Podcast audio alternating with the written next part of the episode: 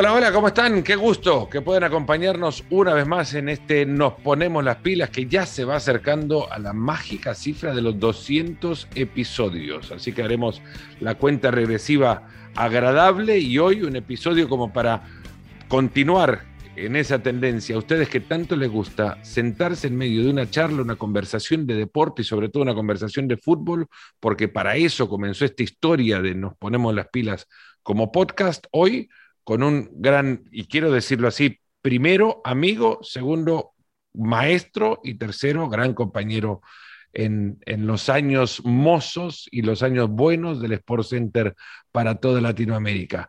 Quique Wolf, hoy en Nos Ponemos las Pilas, ya su historia la conocen, pero para conocer un poco de su historia en uno de los clubes más ricos y más eh, galardonados de la historia del deporte, de la historia del fútbol, como es el Real Madrid.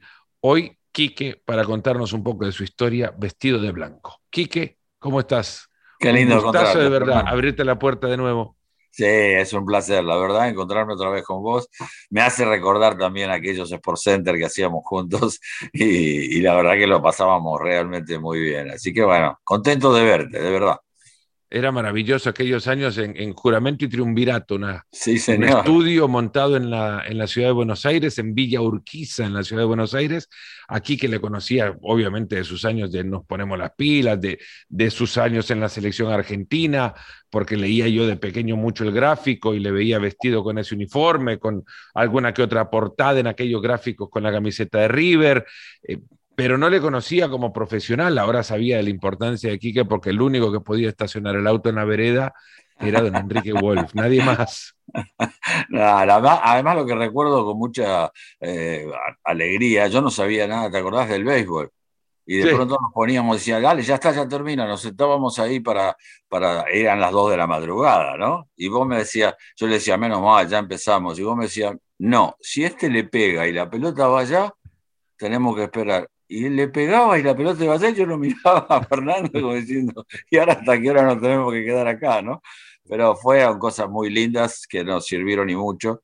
Y, y, bueno, y siempre nos encontramos, más allá de que te fuiste para allá, este, siempre nos encontramos en los campos de juego y me da mucho placer, lo sabes. Y que me enseñó también a ver un montón de cosas de fútbol que yo regularmente no, no, no veía. Esto es un aprendizaje constante y creo que todavía sigo aprendiendo a ver fútbol y quisiera creer que me hace falta mucho por aprender. Pero recuerdo un partido amistoso de la selección argentina de Bielsa en Roma en el 2001, si no ando mal, 1 a 0 me parece terminado aquel partido y ya revisaré, pero creo que fue gol del Kili. Eh, y, me acuerdo que arrancando eh, el, programa, a punto de arrancar el programa, eh, me preguntabas, ¿y para vos quién fue la figura? Y no sé, te habré dicho, quizá el Kili González te pude haber dicho. Y me dijiste, no, no, la figura fue Aymar. Yo decía, pero a ver, si, si Aymar no estuvo cerca de, de, las ocasiones de mayor peligro, a ver, cerca, digo, una, una última pelota, un pase a gol, un, un remate al arco, me decía, no, no, no, el fútbol hay que verlo desde atrás, desde la mitad, desde quien crea la posibilidad de empezar a atacar. Dije, ah, es como que se abre un panorama diferente. Y bueno, es así, vos, vos tenías que relatar, ibas detrás de cada una de las jugadas, y yo tenía más tiempo para mirar qué era lo que hacía el equipo por, por otros lados, ¿no? Pero bueno, todos los partidos Y además lo lindo que tiene el fútbol es eso, que a uno le puede gustar uno, al otro le puede gustar otro. Y eso, eso te da la sensación de que podés tener una discusión futbolística, una charla, y todos aprendemos algo, ¿no? Hablando de discusiones futbolísticas, ha derivado mucho esto del, del el debate del fútbol a imponer una posición o postura por la imposición misma y no por la ganas de escuchar a quien está del otro lado para quizás abrirte un poco la mirada también, cambiarte la perspectiva, abrirte el panorama y hacerte pensar diferente a cómo lo hacen. ¿no? Ahora, eh, y creo que no solamente en el fútbol, gana en muchas otras eh, áreas o ámbitos también este deseo por ganar el debate, por tener razón, nada más. Sí. ¿Sabes lo que me parece extraño en el mundo del fútbol ahora? Y que, que yo, por supuesto, no comparto eso. Eh, generalmente ahora tenemos, vos tenés, por ejemplo, eh, tenés, eh, no sé, te digo cualquier partido, ¿no? Vamos a hacer, gana el City, gana el Manchester City, ganó Guardiola, pierde, perdió el City, gana el Liverpool, ganó Klopp, pierde, perdió el Liverpool. Es decir, parece como que el entrenador es el que gana. Y no mm. es así. El entrenador es muy importante, muy importante, por todo lo que hace en la semana, por cómo elige para formar el equipo. Pero ganan y pierden los jugadores. No hay alternativa. Vos podés poner la mejor estrella y decirle andá, y, y bueno, y ese día le salen las cosas mal, la tira afuera, se le va por un lado, por el otro, eh, el partido lo pierde y bueno, perdió este, ¿viste? ahora, cuando lo gana, cuando hace cuatro goles, dice, no, el técnico lo puso, ¿viste? Entonces ganó el técnico. Le han dado una, una cantidad que vos ves que hasta las elecciones, eh, en las elecciones es muy importante. Yo te digo porque además estuve con Lionel, Scaloni, con Pablito de Mar, con Samuel, con todos los muchachos que han trabajado. Hubo una época que lo tenían muy mal, que parecían que se iba cuando de pronto se dieron, el equipo empezó a ganar y a jugar bien, y bueno, entonces ahora es la escaloneta, ya no es la selección argentina. Entonces es, algo que en fútbol hay que empezar a entender. Es importante tener el técnico, pero es más importante tener jugadores que sepan hacer las cosas en el campo de juego. El fútbol es de los futbolistas, ¿no? Y eso es también es aprendizaje de aquellos que jugaron al, al fútbol. Una vez vos me dijiste también en un Sport Center, eh, algún jugador de repente le pegó mal a la pelota, y yo dije, no, no, pero yo, ni yo le pego mal a la pelota. Nos fuimos a corte comercial y me dijiste, Fer, vos no le podés pegar a la pelota, porque nunca estuviste ante la posibilidad de pegarle a la pelota, como este jugador sí la tuvo. Entonces no podés ponerte a comparar. Y, y, muchas veces nos olvidamos, no solamente de lo complejo que es jugar al fútbol, sino que los futbolistas son los que tienen toda la responsabilidad del triunfo y, la de, y, del resultado al final, del triunfo y de la derrota los técnicos tienen algo que ver, pero, pero en una cuota en la que muchas veces, como decís, sobredimensionamos la figura de los entrenadores. Mira, yo tengo el otro día observado además, porque bueno, en el archivo de Simplemente Fútbol, yo tengo muchos directores técnicos, y entre ellos estaba el flaco Menotti. Y el flaco me decía aquí que yo puedo el domingo no ir a la cancha. Mi trabajo está hecho de el lunes hasta el sábado. Digo cuál es el equipo y el domingo no voy si total yo no puedo hacer nada. Y un día me dijo, un día sentado en el banco de suplente de Independiente, dice, me paré de pronto y dije, marca, ya habían hecho el gol. O sea, viste, me senté otra vez y dice, no tengo alternativa. Dice, el técnico trabaja para después esa posibilidad, pero el domingo trabajan los jugadores. Y ahora eh, se ven mucho los entrenadores que desde el campo gesticulan para las cámaras, ¿no? Ah, no, bueno. Como que quieren que, quieren que te des cuenta que trabajan en ese momento, cuando en ese momento, no sé, entre el ruido del público, ahora metamos al público de nuevo. Quizás ese factor te lo admito cuando no había gente en la tribuna. No, pero además de alguna manera vos querés decirle a un jugador, se lo decís al lateral que tenés más cerca y le decís, decirle, avisarle a fulano tal cosa. Acá hay técnicos que le gritan al otro lateral que son 70 metros con la gente gritando en el estadio. No te puede escuchar jamás, ni, hablar. Eh, bueno, eh, tenés técnicos que, corren al costado de, la cancha, ¿no? Y, vos decís, ¿a dónde van? ¿Qué están haciendo? Si, ¿viste? al contrario, te distraen. El partido lo ganan y lo pierden los jugadores. De eso no hay ninguna duda. ¿Es muy importante el trabajo del técnico? Sí en la preparación, en, ver qué equipo pongo, pensarán seguramente en la semana, de algún puesto que dirán, bueno, hoy pongo a este, pero después, cuando empieza la pelota a moverse, los que ganan y pierden son los jugadores. Martí Perarnau, gran escritor, gran periodista español, eh, ha escrito un libro recientemente sobre la evolución táctica del fútbol.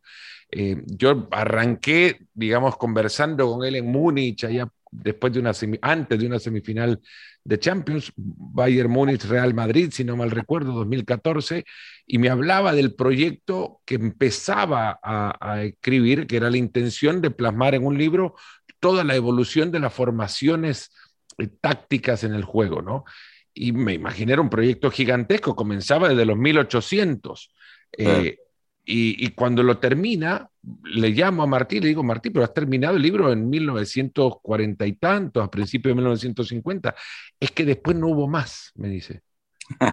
Después no hubo más. Vos jugaste el fútbol de los 60, 70. ¿Te das cuenta que, hay evolución en el fútbol, incluso hoy? Ya, yo creo Al margen de lo tecnológico, ¿no? Que, no, prácticamente se evoluciona.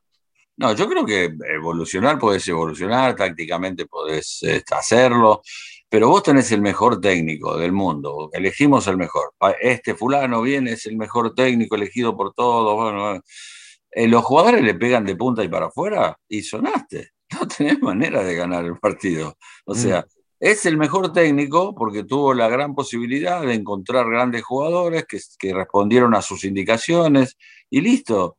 A mí me gusta más ver, qué sé yo, en este caso te diría, a Carleto Ancelotti, que está este, paradito y que, por ahí da alguna indicación, eh, y que no verlo a alguien a quien quiero mucho, que es el Cholo Simeone, que me vuelve loco, corre, grita, salta, pelea con, los, con el árbitro yo digo, le dice a la gente, lo que más me extraña es que el, entrenador le haga señas a la gente para que la gente aliente. Digo, bueno, esto son cosas que a mí no me entran en la cabeza. Es decir, porque en el mundo del fútbol en el que nosotros nos tocaba, cuando yo empecé a jugar al fútbol, tenía de técnico en Racing a Juan José Pisuti. Y Pisuti me decía de pronto, porque había un cambio por equipo en esa época, y él me ponía solo a mí en el banco. Entonces yo entraba de todo, o sea, quería entrar de tres, de tres, de ocho, de Entonces me decía, listo, eh, vamos, entre de 8. Y vos no le preguntabas, de 8, ¿dónde juega el 8? Vos tenías que saber dónde jugaba el 8. Y a lo mejor entrabas a jugar eh, de 8 por la derecha, y qué sé yo, y a los dos minutos el Coco Basilio, Perfumo, que estaban atrás mío, me decía, nene, a la izquierda, andate. Y yo iba a la izquierda, y Pisuti no decía nada porque sabía que los que tenían que resolver eso en ese momento eran los jugadores. Claro, claro. Bueno, hay, hay quien eh, muchas veces charlando con Juan Malillo, por ejemplo, asistente de Pep Guardiola, eh, una vez conversando sobre posiciones, un jugador puntual, no porque este es lateral izquierdo, no porque este es extremo por izquierda, le decía yo, y él me miraba, y este es, este es extremo por derecha, y me dice, Fernando, ¿y cuándo lo vas a llamar futbolistas nada más? ¿Qué acaso quedan encasillados en una zona geográfica o una zona, territorio del campo a donde tienen un collarín que si salen de esa posición les suena y no pueden avanzar y convertirse en otra posición al mismo tiempo, porque su equipo en el movimiento así se los exige. El futbolista hoy sabe menos de fútbol, parece también. Eso también me preocupa, porque cuando va a salir, va a entrar algún suplente, eh, algún asistente aparece con un libro y empieza a mostrarle cosas. Que yo siempre eh, hago bromas y digo, mira, le está mostrando fotos de la familia para decirle, anda por este, jugátela, y qué sé yo. Pero eh, también veo que también puede suceder que se ha hecho una costumbre y que el jugador, hay muchos jugadores que a lo mejor necesitan que pase eso antes de entrar al campo de juego, aunque después juegue en otro lugar o, decida otra cosa, ¿no? Pero bueno, creo que no tenemos que cambiar en esto y, y, tenemos que entender que los que ganan y pierden los partidos son los jugadores, con un trabajo de los técnicos importante en la semana. En el partido, no, no juegan. Eh, hace unos días jugaba el, Barcelona y, los relatores, Enrique Ortiz y Andrés Agulla, hablaban de la, eh, de la preparación que el equipo de análisis de video había hecho del partido en cuestión para que los jugadores del Barcelona tuviesen toda la información del rival, y que le habían preparado a, a Ousmane Dembélé un video de siete minutos con todas las acciones positivas y negativas del lateral que le tocaba enfrentar buenísimo el trabajo, pero como decís, si el jugador no lo ve... No, pero está bueno eso. Está bueno porque eso, en las, eso es todo en la semana. Después no le cambia la historia, porque además el jugador que le mostraste ese día no lo hace porque le tiene miedo a Dembélé y entonces cambia la historia. Porque en el partido cambia la historia, cambia la situación. Y eso creo que los entrenadores lo saben, sobre todo los entrenadores que han sido futbolistas. A mí lo que más me extraña es eso, el que fue futbolista sabe y sabía también qué era lo que le gustaba o no le gustaba del entrenador. Bueno, ahora cuando este entrenador tendría que tratar de no hacerlo para que los jugadores tuvieran tranquilidad, claro. ¿Fueron, ¿Fueron maestros de vida los técnicos que tuviste aquí? ¿qué? Sí, fueron maestros, sí, de muchas cosas. Sí, era, se preocupaba más por todo eso, ¿no? Es decir, la verdad que tuve técnicos este, fantásticos y, y, recuerdos y mucho. El otro día sucedió acá, mira, te voy a contar algo. Eh, había, sido, había ingresado en Racing Víctor Rodríguez como técnico. Y bueno, hizo la primera semana, trabajos y qué sé yo, y llegó el, día del partido. Y entonces cuando llegó el día del partido, eh, dijo, ah, dio las indicaciones de cómo jugábamos y dice, bueno, ahora vamos a hablar, córner en contra. Y entonces uno de los jugadores nuestros dijo, hay que marcar a fulano, el central que viene. Espere, espere. Primero vamos a acomodarnos nosotros. Dijo, bueno, ustedes quieran Cucaracha Sánchez, La Melsa y Cárdenas eran tres delanteros. Y si ustedes tres se quedan en la mitad de la cancha. Entonces miró a todo y dijo, ¿cuántos vienen? Y bueno, si son tres, se van a quedar cuatro. Dice, bueno, el que tira el córner, cinco. nos sobran dos. Ahora díganme quién cabecea, quién marca uno. Y le decía al Pato Filiol, si cuando viene el córner conseguís agarrar la pelota, pegale fuerte arriba a cualquier lado, que están los tres arriba. En el próximo córner no viene nadie. Y era así, era una cosa simple, ¿viste? Cuando acá de pronto te dicen, vuelven todos, todos a marcar. Y van todos, si total no tengo que marcar a nadie, no va a haber contragolpe, no va a haber nada, queda uno a lo sumo, ¿no? Claro. Sí, que se, se olvida el jugador muchas veces de, lo digo yo desde afuera también, con lo complejo que ha de ser el proceso ahí adentro, pero bien aprendido, creo que bien asimilado, lo puedes llevar adelante entendiendo que el fútbol es una cuestión de números. Si hay más de los tuyos de un lado, que de los de ellos vas a atacar mejor por ese lado. es, la, búsqueda permanente por la superioridad numérica. No, claro, y además necesitas que el jugador tenga una pizca de, de una situación personal que decida él cambio, porque si, si va a jugar todo el partido por izquierda como un, y va así viene y va así viene, no sirve para nada. De pronto te agarra una chispa, cruzaste y al cruzar seguramente el contrario dice, ¿y este dónde apareció? Y bueno, cambias la historia. El fútbol es dinámica de lo impensado, como decía un periodista ante Panzeri, ¿no? Es dinámica de lo impensado. Es así. el, el, famoso, hablando del Cholo Simeón, el famoso partido a partido, del Cholo alguna vez, alguien me lo comentaba y me decía, ¿cómo es esto? ¿Qué, qué otra cosa vas a jugar si no el partido que tenés en cuestión? No podés jugar dos partidos en uno, ¿no?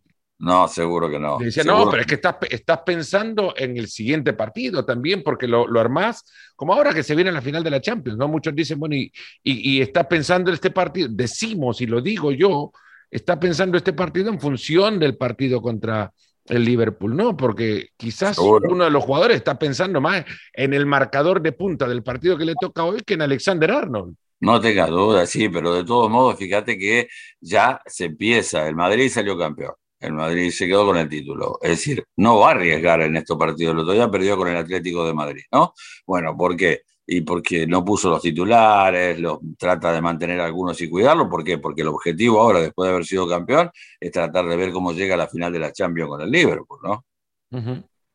¿Y cómo llega el, Real Madrid a esta historia, Quique? Porque vos lo has visto muchas veces, lo has vivido ahí adentro, eh, y a nosotros, que no lo hemos vivido, nos cuesta explicarlo, eh, nos cuesta entenderlo, y sobre todo en función de eso, explicar por qué el Madrid es capaz de ganar tres eliminatorias en las que pierde el primer partido y tiene que remontar en su casa. Y les preguntaba a Fernando Sanz, a Fernando Hierro, a Fernando Morientes, eh, les preguntaba hace unos días, ¿qué es? ¿Qué, ¿Qué, es lo que tiene el Madrid que hace este tipo de cosas posibles? Y me dice, es el Madrid. Y yo les pido, a ver, ustedes jugaron ahí dentro, no me digas que es el Madrid, decime qué es el Madrid para entender. Pero es una estampilla. ¿eh? Yo, te, voy a dar un, detalle este, de alguien que decía que no sabía nada de fútbol. Estoy hablando de don Santiago Bernabéu, nada más y nada menos. ¿no? Don Santiago no dejaba hablar a ningún dirigente de fútbol. los dirigentes, cuando él hacía, lo contaban después, cuando hacía la mesa de, donde estaban todos los directivos ahí, que generalmente se reunían al día siguiente de los partidos, los lunes, y entonces de pronto dice, eh, alguno hablaba con otro y le decía, viste, ayer en el partido pasó tal cosa. Y, él desde la cabecera decía, oye, fulano, sí, sí, don Santiago decía, yo creía que tú sabías de economía, no de fútbol. Entonces no se hablaba de fútbol. Y él tampoco. Él decía, eh, yo me acuerdo, Luis Molomni fue un técnico que yo tuve y que era canario y había sido primero secretario técnico. Un día lo ponen de técnico. Y, y él mismo me lo contaba. Dice, fui el sábado y le di el papelito con el equipo que iba a jugar al gerente. Bueno, el domingo entra don Santiago Bernabéu, que además te digo otra cosa, entraba al vestuario y todos nos poníamos de pie. Es lo que te estoy diciendo, el presidente entraba al vestuario, hasta el que estaba en la camilla masajeándose bajaba y, él decía, no, muchacho, no, no. Y entonces lo llama a Molomni y le dice, Luis, ven acá. Sí, sí, ¿qué pasa, don Santiago? Dice, ¿tú ayer le diste el equipo al gerente? Sí, sí, le di el equipo que jugaba hoy al gerente. Nunca más. Y dice, yo lo miré, dice Molomni. Me dijo, nunca más, porque cuando el equipo pierda, el que se va a ir eres tú, no el gerente. Dice, ellos tienen que trabajar de otra cosa. Y no sabía nada de esto. Y nosotros jugamos el campeonato, un campeonato que en esa época todavía era de dos puntos por equipo, ¿no? por partido. Y entonces habíamos sacado siete puntos de ventaja. Fíjate vos. Y de pronto, un lunes, a mí me pasa, me, despierto y tenía 40 grados de fiebre, me había agarrado una gripe. ¿Qué pasó? No fui al entrenamiento, pero no fue nadie, solo los arqueros, todos con gripe, no sé qué nos había pasado. La cuestión es que este, toda, la, eh, toda la semana no podíamos entrenar, entonces el Madrid le pide al Sevilla, jugábamos en Sevilla, que postergara el partido. Y el Sevilla le dijo que no. Nos levantamos el sábado todos y fuimos a Sevilla, empatamos el partido. Eh, como empatamos el partido, nos rompieron el micro cuando salíamos porque decían que habíamos mentido. Bueno, pero la cuestión es que esa gripe nos llevó a que el equipo empezó a caer. Y de pronto nos tocaba jugar contra el Barcelona en el Bernabéu a dos puntos del Barcelona nada más. Y nos concentramos en Navacerrada, que era 70 kilómetros de Madrid, con nieve, era una época de invierno dura. El sábado a la mañana viene corriendo el masajista a despertarnos, dice, vamos, vamos, pronto, dice, vayan a la sala de la chimenea que está en Santiago Bernabéu. Nosotros dijimos, don Santiago, acá, a esta hora. Bueno, cuando llegamos estaba sentado en, un banco, en un, en un asiento, un sillón muy lindo, y saludaba a todos, bueno.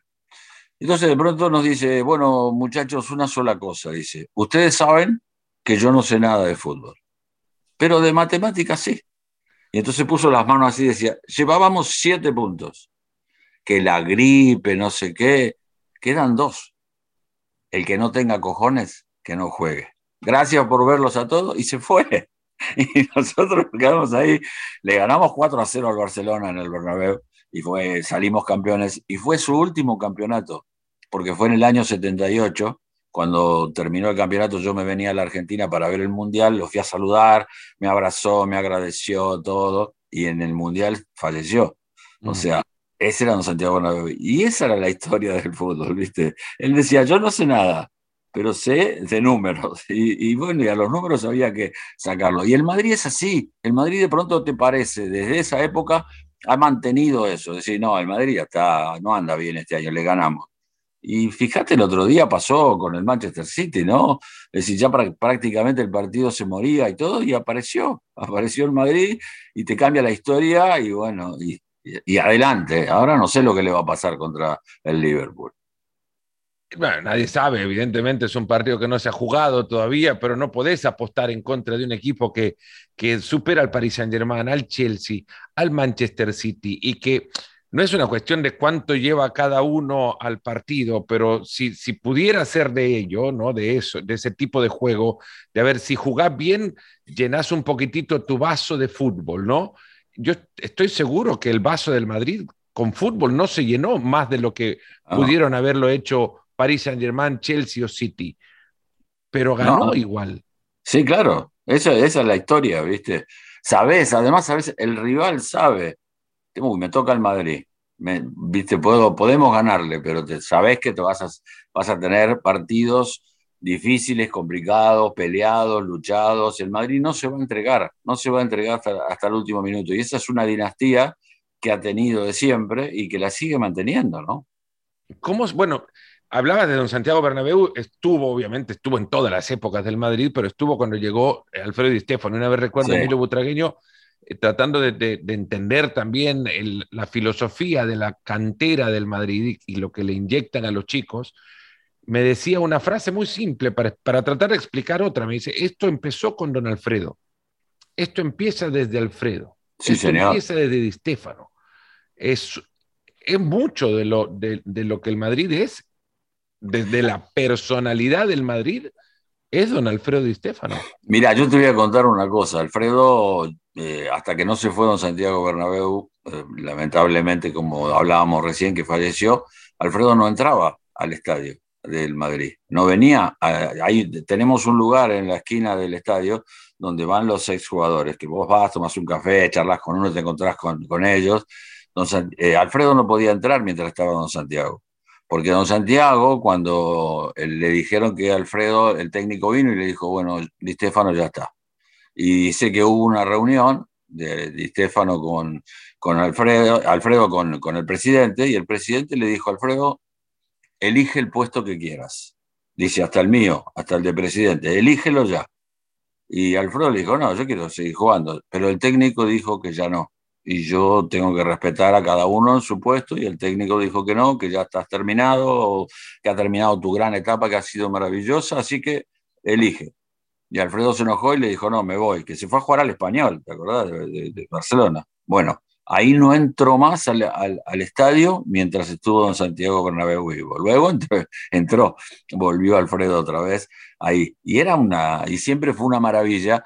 Yo iba a conversar mucho con él. Pero un día, bastante tiempo antes, este, hablando con Rogelio Domínguez, el arquero argentino que jugó en el Real Madrid, me dijo Quique, eh, porque estábamos hablando de los grandes jugadores, me dijo Quique, un día jugando aquí contra un equipo inglés en Copa de Europa, me encaró el delantero, me hizo gambeta larga, pateó al arco, yo ni me dije gol. En la línea la paró Alfredo Di Stefano. Alfredo me la dio, que en ese momento se podía dar, y si yo se la tiré al lateral derecho con la mano, el lateral se la dio a Alfredo en la mitad de la cancha, Alfredo le tiró un pelotazo a Gento, dice Gento los pasó a todos, tiró el centro y Alfredo hizo el gol.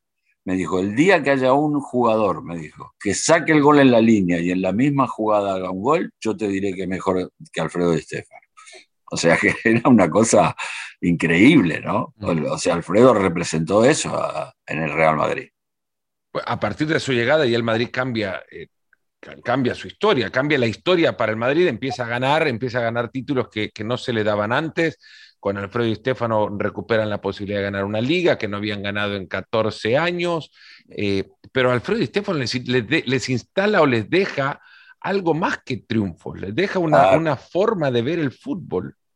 Sí, seguro, seguro. y todos, era como que no lo viste jugar, Alfredo, no lo viste jugar, pero era como que todos, cada uno que iba llegando, iba sumando esa alternativa y esa posibilidad. La verdad que eh, el Madrid tiene eso, tiene una esencia muy particular y muy especial. Puede no tener el mejor equipo, puede en algunos momentos no tener los mejores jugadores, pero no vas a sentirte que le ganaste hasta que el árbitro no pite el final. Si no, bueno, vas a tener que, que prepararte para una, una, competición fuerte, ¿no? Sí, sí, no rendirse. Y esa sensación que te dejan también incluso hasta los rivales que le superan futbolísticamente, claro. pero que no le sacan una diferencia en el marcador por decir esto van a el cachetazo en cualquier momento porque le están pegando un baile al Madrid, pero no lo estás viendo reflejado en el resultado. Y fíjate que el otro día, por ejemplo, cuando el City se pone 1 a 0, este, era que ya le, había sacado ventaja, ya tenía 2 a 0, listo, ya está. y en ese, en ese momento también hubo cambios, como diciendo, lo cuido a Kevin De Bruyne, hago el cambio, hago el otro, y el Madrid te gana el partido. Te hace los dos goles, te vas a la, larga y te gana el partido. Y decís, ¿cómo, es esto? ¿Cómo puede ser? Y sí, es así, esos cinco minutos de, que te salen como que parece que aparece una tromba y, bueno, y en esa tromba a veces se da, a veces no se da, ¿no? Pero bueno, el Madrid tiene siempre esa semilla, a la cual seguramente este, cualquiera de los equipos lo debe ver, ¿no? Y ahora le tocará con el Liverpool, eh, tiene un equipo muy interesante el Liverpool y además también tiene un técnico, vos sabés que me gustaría preguntarle algo a Jürgen Klopp, Fer, porque si se pones a mirar, ¿Viste cuando salen a hacer calentamiento los equipos en la previa del, partido? E, es una cosa para observar. Él se para en el círculo central, en el, círculo, se para Jürgen Klopp. Salen todos los jugadores. Y se pone a mirar lo que hace el equipo contrario. Pero nada, eso, solo eso, ¿eh? No mira, no, mira, parado. Y es como que, como diciendo, ¿este qué está mirando? Si total, este, estos son ejercicios para calentar, no estamos, él se queda parado y siempre mira al contrario. Y después ahí, cuando termina el momento, se va, no mira a sus jugadores a ver si están haciendo lo que tienen que hacer, están los ayudantes trabajando ahí. Y, creo que es como una manera de decir al contrario, y este que está mirando, ¿no? ¿Qué no mira, por lo menos para intimidar algo? El otro día me contaba una historia un, periodista español sobre Luis Aragonés, habiendo charlado con él eh, después del retiro, como, entrenador le preguntaba, ¿no? De, algún puesto de trabajo que había tenido, no recuerdo en qué club en este momento, pero hablaba de que quien había trabajado a los jugadores eh, era el preparador físico, que en el momento en el que, en el que él obviamente da las instrucciones tácticas, pero quien prepara a los jugadores en, el, en la previa al partido es el preparador físico, que dice, en ese momento lo que tenés que hacer es pararte en el círculo central de la cancha, abrir los brazos de un lado a otro, para que la gente piense que trabajaste, porque si no, la gente no, no, no te va a dar crédito. Entonces salía él, se va con chándal en medio, ropa deportiva, abre brazos uno para el otro y, el público te aplaude porque piensa que las instrucciones son tuyas. No, claro, no. Los técnicos eh, eran, muy. Yo tuve, tuve a Enrique Omar ¿no? Otro jugador que en el fútbol internacional era súper, súper importante. Y nos fuimos a jugar, después que ya nos habíamos clasificado para el Mundial, fuimos a jugar un partido con Alemania en Alemania. Eh, habíamos perdido en México y de México nos fuimos a Alemania. Y cuando llegamos a Alemania y todo, bueno, de pronto hay una conferencia de prensa de Sibori. Y, nosotros lo mirábamos, ¿no? Y entonces se había lesionado este, el, Gerd Müller. Estaban jugando el campeonato y el, día anterior, o, hacía dos días, en el partido que le tocó jugar al Bayern Múnich, era como que salió del campo de juego lesionado. Y entonces los, los, periodistas en la sala de prensa le preguntaban, le decían, bueno, este, escúcheme, dice, ¿qué pasa? ¿Vio Gerd Müller se lesionó? No, no, no, decía Sibori, que juegue Gerd Müller. Nosotros estábamos ahí, lo mirábamos, diciendo, ¿qué está diciendo? Este? Y no, no. Y entonces el otro le preguntaba, pero usted no, no. Dice, no, el fútbol lo necesita. Dice, los partidos tienen que ser importantes, que juegue Gerd Müller. Dice que el domingo juegue Gerd Müller. Bueno, todos anotaban. Cuando salimos de ahí, le dijimos, maestro, que juegue Gerd Müller el domingo. Dice, sí, si nosotros jugamos el miércoles, dice, el domingo que juegue.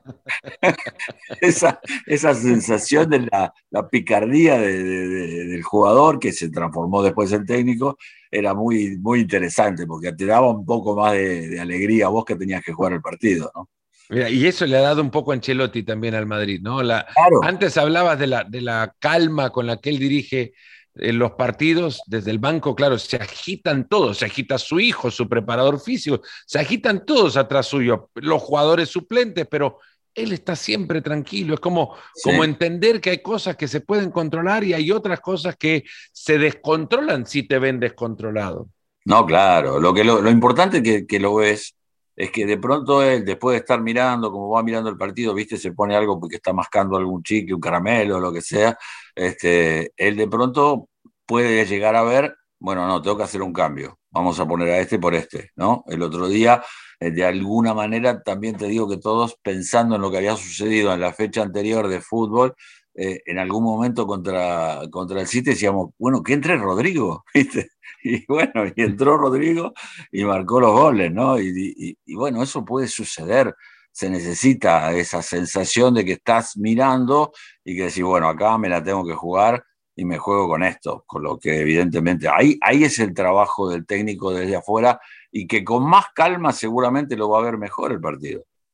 Tal cual, tal cual, y parece ha gestionado incluso estas situaciones eh, incómodas para el Madrid mismo como institución, como el caso de Gareth Bale o Eden Hazard, que, no, que no juegan y les han costado una fortuna en este, este último tiempo, y, y sin embargo su gestión ha sido siempre en la protección del jugador y, y el respeto a la institución. No hay una, no hay confrontaciones personales que se conviertan después en noticias, por mucho que luego puertas adentro las maneje de otra forma. El jugador agradece también que ante la prensa le protejan.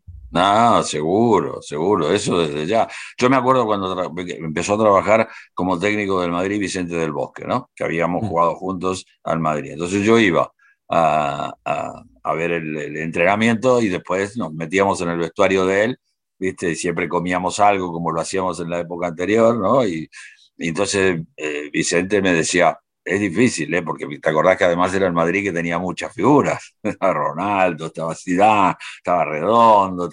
Entonces dice, a lo mejor alguno cuando no lo pongo, dice, yo sé que está mal en el vestuario. Y entonces, ¿para, ¿para qué voy a ir al vestuario? Pero cuando va a salir, le digo, vení, lo siento ahí en el vestuario y charlamos un rato. Le digo, ¿por qué mm. estás mal? Bueno, te tocó no jugar, por ahí el próximo te toca jugar, tranquilo, sigue mostrando. Es decir, esa, esa sensación de los entrenadores creo que ayudan al plantel. Cuando vos ves, dice, ¿qué, vamos a discutir? Era, era un Madrid muy especial porque hasta Zidane me decía, dice, a veces eh, tengo que decirle algo, pero ¿cómo le voy a decir a otro si es Ronaldo, si es, son, son figuras, ¿no? Entonces, eso también te, te coartaban un poco, ¿no? Esa sensación de, ver. Creo que tenías que, siempre tenés que jugar con las posibilidades ciertas. Nosotros con, con, yo te digo, con Luis Molomni, yo jugaba de volante en el Madrid. Y Pirri, que era el capitán, jugaba de líbero. A mí me había comprado el Madrid después de yo haber jugado dos años de líbero en, en, Las Palmas, pero no me importaba jugar en la mitad de la cancha. Jugaba con Stili que con Vicente del Bosque. Mm. Pero de pronto en algún partido Molomni iba y, y lo llamaba Pirri. Le dije, Pepe, ven, Pepe, ven dice, hoy te necesito en el medio del campo, porque tú pones toda esa garra y vas y viste, y hay que barcar a este y a aquel. Bueno, bueno, mister, bueno, venía y me decía, juegas de libero hoy. Entonces me quería poner de libero, pero que no quería decirle a Pirri que no jugara, que, iba a jugar en la mitad de la cancha. Entonces te convencían de esa manera. Y creo que eso el Madrid lo ha acunado, lo ha tenido ahí y, y creo que poco a poco ha ido sacando, bueno, el, caso, el, caso, de Dani Ceballos, por ejemplo, que no cuenta porque llega lesionado, no cuenta porque hay mejores adelante suyo y empieza a contar ahora eh, en momentos importantes donde al final no te das cuenta que quienes terminan por remontar la historia ante el City son Camavinga, Valverde y Ceballos. No son Modric, Casemiro y Kroos. No, claro, claro. Bueno, bueno, de todos modos yo creo que ahora está también eh, viendo en los partidos estos, estoy viendo que lo pone a Modric un poquito, lo pone a Tony Cross un poquito. Es muy importante Casemiro para el Madrid en la mitad de la cancha, es muy importante. Pero cuando ves a, Tony Cross que hace un, mira así, hace un pase de 40 metros y te cae, no, no es que te cae un metro adelante vez, te cae en el lugar donde está parado, decís qué maravilla, ¿no? Y Luca Modric, con la edad que tiene, el despliegue que hace, y bueno, y la otra vez, no hace mucho, ¿te acordás el gol que le puso a Rodrigo con la cara externa? Ah, una maravilla, ¿no? Esa es otra cosa. El Madrid, vos te pones a pensar que ¿por qué el Madrid hace esto? ¿Por qué el Madrid hace lo otro? ¿Por qué el Madrid ha hecho, se ha metido a esta final con tanto drama? Bueno, porque tiene grandes jugadores también. Y ni hablar de Benzema, ¿no? Porque parece como que lo descubrimos a Benzema ahora. Y Benzema eh, fue muy inteligente siempre, porque cuando él tuvo a Cristiano Ronaldo, él jugaba para que Cristiano hiciera los goles. Es decir, vos lo veías, no había situaciones en las cuales, uy, en una competencia entre los dos. No, nos hace, nos hace ganar Cristiano, le doy todos los pases y los goles a Cristiano. Ahora no está Cristiano, y vos lo ves a Benzema este, jugar de la manera que juega, mostrarse para ayudar a todos y además llegar al área y jugar de la manera que, y marcar los goles que ha marcado, creo que es una pieza muy, muy importante. Sí, no, y hablando de, de un Ancelotti que sabe que el 4-3-3 es lo que quiere ponerle a su equipo, no convertir aquello cuando estaban los dos juntos, Cristiano y Benzema, en, una, en un duelo de que no pueden jugar dos nueves, en el equipo nunca se habló de, si Cristiano y Benzema podían jugar juntos o no, pero ninguno competía por el lugar del otro. Creo que cuando hay un jugador inteligente en la cancha y sabes que hay otro que puede hacer lo mismo que vos haces, no te vas a apartar para dejarle su lugar, al contrario, te acomodás para que el otro pueda actuar y vos todavía podás estar en la cancha, que es lo que ha hecho Benzema.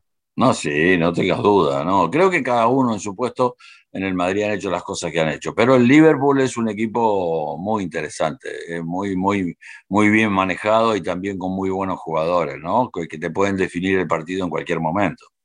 Son dos instituciones aristocráticas del fútbol europeo, dos de los grandes ganadores y que seguro nos van a dejar una final memorable. Como esta charla, aquí, que de verdad, como siempre. Qué lindo encontrarme con vos, Fernando, de verdad. Me alegro, me alegro de verte y bueno, siempre estoy al tanto de las cosas que puedes estar haciendo y me da mucho, mucha felicidad eso. Así que mi abrazo desde acá para vos y para mí el agradecimiento, bueno, para vos desde acá, desde acá y desde mi parte, el agradecimiento por tantas lecciones, Quique, y, y la disculpa del caso también, porque esto al final termina siendo una excusa en la que yo siempre termino ganando. Es, eh, nos podemos juntar para un podcast, grabar una charla y al final el que termina ganando soy yo que escucho todo lo que tenés que decir y así del otro lado también todos los que se sentaron en esta mesa virtual, se sirvieron un cafecito, un mate, lo que quieran haber tomado en su momento y fueron parte de esta charla. Es como el, como el, me preguntan alguna vez, ¿qué superpoder quisieras tener? No sé, quisiera ser invisible y sentarme en charlas de gente extremadamente interesante. Y esto es lo que sos, Kike, unas lecciones y aprendizaje a partir de ellas e historias interesantísimas. ¿Sabes una cosa que yo siempre digo? Porque muchas veces, y no lo hiciste vos, esto fíjate, eh, cuando me presentan en alguno donde voy, dice el ex jugador de fútbol y yo le digo, no, no, no, momentito. Le digo, yo, yo no soy ex jugador de fútbol, yo soy jugador de fútbol. Sí, no, bueno, se ríen todo. No, no, no. Le digo, ustedes conocen a un doctor, a un médico que se recibe de médico, hace toda su carrera. Cuando se retira, cuando lo ves, ¿qué decís? ¿Cómo le va, doctor? No decís, ¿cómo le va, ex doctor? Al abogado lo mismo, al escribano lo mismo. Le digo, bueno, yo soy jugador de fútbol. No me ponen ya, ya no, no, no hay ninguno que me ponga, pero yo soy toda la vida voy a ser jugador de fútbol, además de que puede mi carrera de periodista, ¿no? Pero soy jugador de fútbol. Y esa es otra de las grandes lecciones que, que a partir de compartir años con vos aprendí. Los futbolistas no dejan de serlo, simplemente dejan de jugar regularmente y que les paguen. Esa es la verdad, pero bueno, ahí está. Bueno, bueno Fer, cuando, cuando quieras sabes que me encontrás y, bueno, y me da mucho gusto esto, no solamente hacer esto contigo para que la gente pueda conversar y escucharte y, bueno, y decirte y todas las cosas que, que estás haciendo, sino porque simplemente me gusta encontrarme con vos y podamos ir a comer y hablemos de otras cosas también, ¿no? Eso lo vamos a hacer en la próxima, sin cámaras, mediante, para no hablar con la boca llena, como si no me regañaría mamá. Claro, es verdad, a mí también. Un gran abrazo. Quique Wolf nos ha acompañado hoy en Nos Ponemos las Pilas. A ustedes también, gracias por estar de nuevo en otro episodio. Ya saben, comenten, envíen sus sugerencias, que acá las escuchamos. Cuídense mucho y hasta el próximo Nos Ponemos las Pilas.